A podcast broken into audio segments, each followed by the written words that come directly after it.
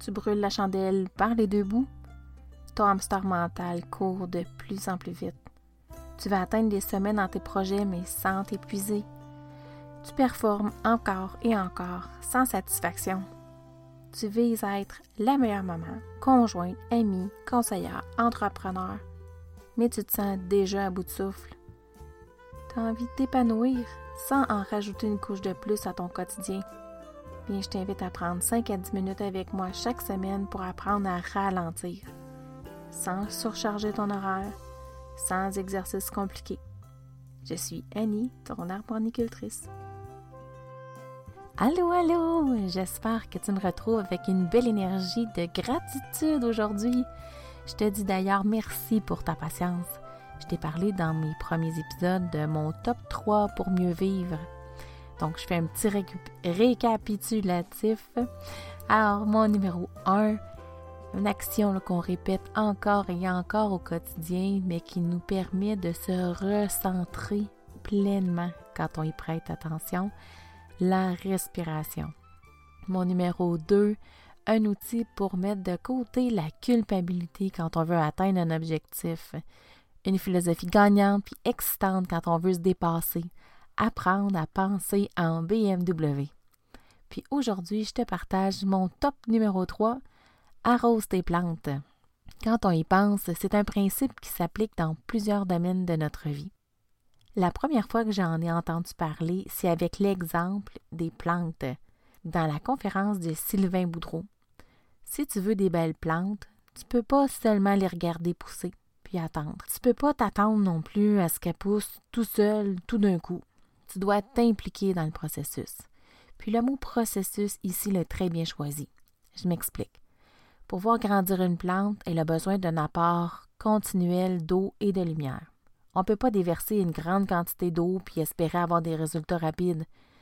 C'est l'attention qu'on lui donne semaine après semaine qui va faire la différence. Si on fait rien, elle va mourir.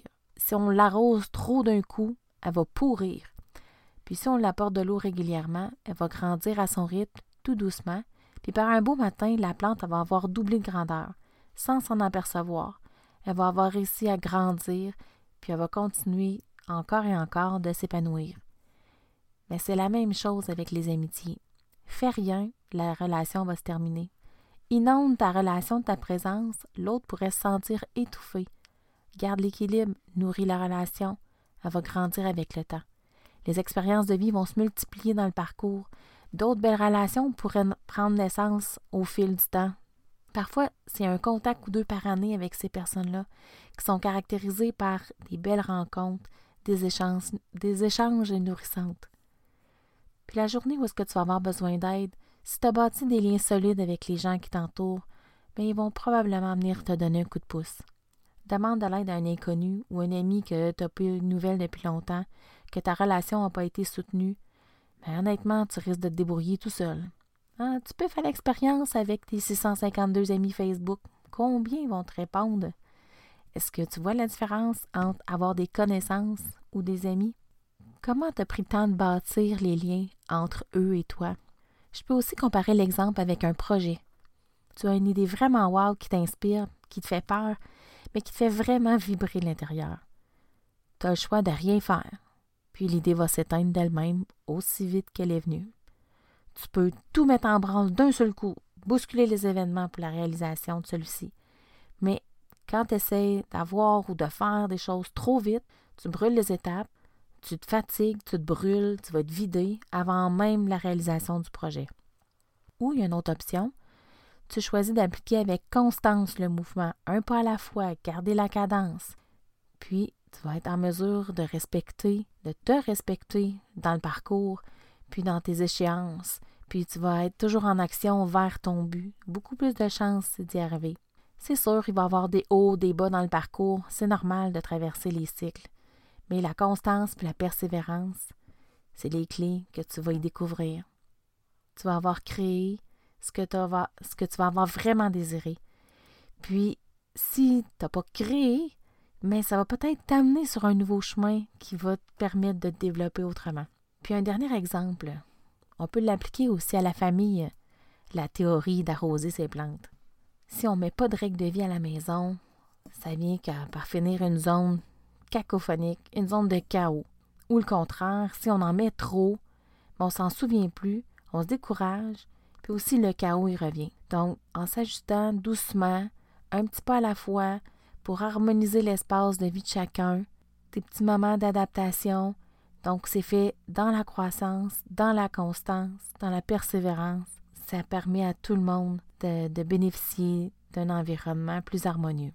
Il va toujours avoir des moments de croissance accélérée. C'est un phénomène normal qui s'observe aussi dans la nature. Les plantes grandissent plus en présence du soleil de l'été. Les amitiés peuvent être plus présentes puis nécessaires dans certaines périodes de l'année. Les projets peuvent avoir des sprints au travers des marathons. On vit présentement tellement dans une société de consommation qui demande des réponses rapides, sur le champ, maintenant, qu'on oublie l'essence même de ce qui se bâtit sur le long terme. On veut le nouveau gadget, on veut les rapports rapides, on s'impatiente de voir le soleil, on se plaint dès qu'il fait trop chaud, on rêve de la neige pour faire du ski, on chiale du foie. Oh, mais sans blague. Est-ce qu'on peut respirer? Est-ce qu'on peut s'inspirer du cycle des saisons? Est-ce qu'on peut prendre le temps de bâtir ce qui est important pour soi? L'idée, tu l'as sûrement compris, c'est de s'occuper de ses affaires, ce qui nous tient à cœur pour les voir grandir au fil du temps. C'est là que l'on peut comprendre que notre persévérance est bénéfique dans la réalisation de qui nous sommes. C'est dans le processus que l'on grandit. Puis c'est souvent plus tard qu'on peut observer ce que l'on a aidé à créer une plante verdoyante, c'est pas une question de chance, mais de constance. Une amitié solide puis amusante, c'est pas une question de chance, mais de constance. La réalisation d'un projet qui nous fait vibrer, qui est pas, c'est pas non plus une question de chance, mais de constance. Un enfant bien élevé, c'est pas une question de chance, mais de constance. Sa croissance personnelle, c'est pas une question de chance, mais de constance. Alors, ma réflexion pour toi, est-ce que tu as un projet, une relation ou un réseau de soutien que tu aimerais bâtir autour de toi avec amour, constance et bienveillance? Est-ce que tu es du type à vouloir tout tout de suite ou tu préfères avancer doucement pour atteindre ton but? Moi, je suis curieuse de savoir ce que tu as appris dans cet épisode ou qu'est-ce que tu choisiras d'appliquer dans ton quotidien. J'espère que tu as apprécié cet épisode puis les réflexions de vie qui s'y trouvent. Si tu as aimé, n'hésite pas à partager. Merci de ta présence. On se donne rendez-vous la semaine prochaine. Prends soin de toi. Au plaisir de grandir avec toi.